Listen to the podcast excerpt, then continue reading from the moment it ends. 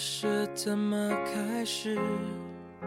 也许就是对你有一种感觉。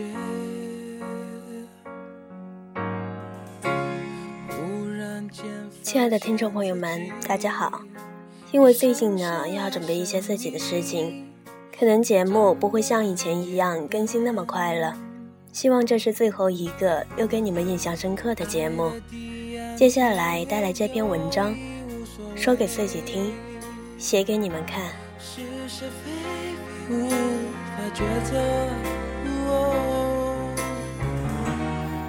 高二的时候，看到了那本《陪安东尼度过漫长岁月》，这个孤身在墨本的大男生写下了他对生活的点点滴滴的感想，只是没有想到。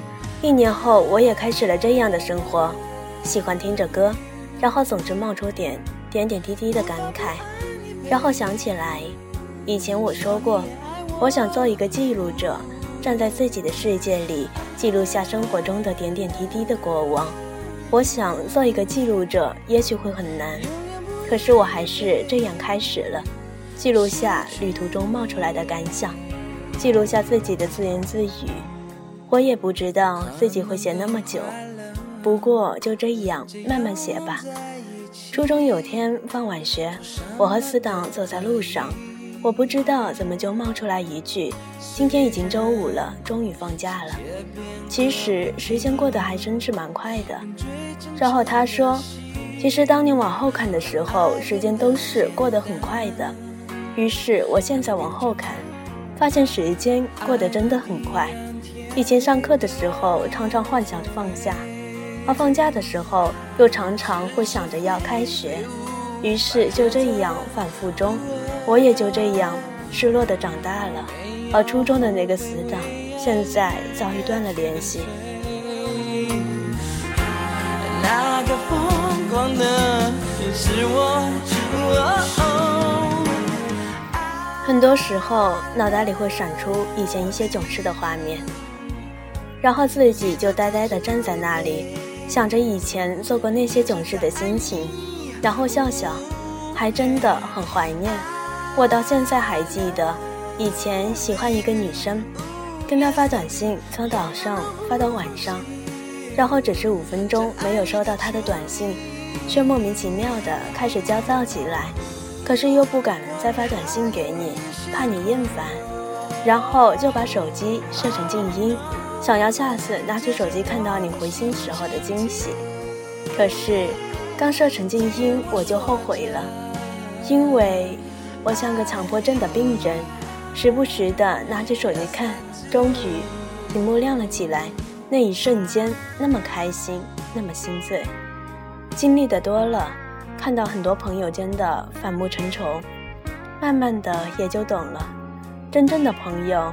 是和你坐在同一个台阶上，你们已经没有话说，却好像已经经历了一场盛大的交谈。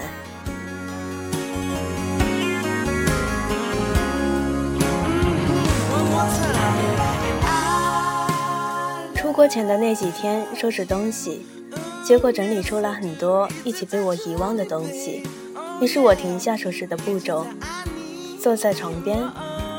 看着这些被我遗忘却有着很多回忆的东西，突然间像傻了一样，然后对着那些东西说话，说对不起，把你遗忘了那么久，可是现在我要把你扔了，对不起，然后把那些东西扔进了垃圾桶，然后我就这么进行着这一项步骤，直到我看到以前的同学录，就突然间眼前浮现了很多以前的画面。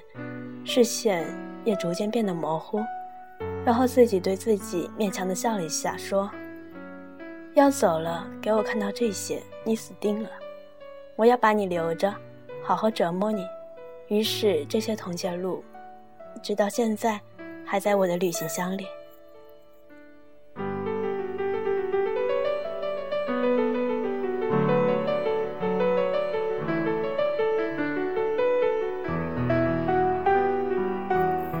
前几天做梦梦到自己和国内的那群死党在一起玩得很开心，很开心。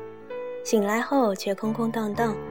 于是我想起来了一句话：当你在回忆中快乐比当时觉得更开心的话，那些朋友，那些快乐，是你这辈子都要珍惜的。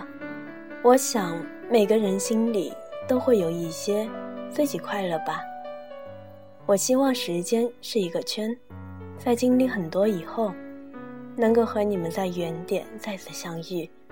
可是现实告诉我，时间笔直的在往前飞逝着。今天乘公交车看到窗外风景的时候，突然有点恍惚，好像眼前的一切都不存在一样。我走了又是不知道多少路，经过了又是不知道多少地方。其实早就应该习惯搬家了。可是我还会觉得不舍得，即使我只是住过三天的酒店一样。拖着行李离开房间的时候，我会莫名其妙的伤感起来，然后又是给自己一个微笑，用着轻松的语气对自己说再见了。现在想起来这些事情，我也会觉得自己很幼稚。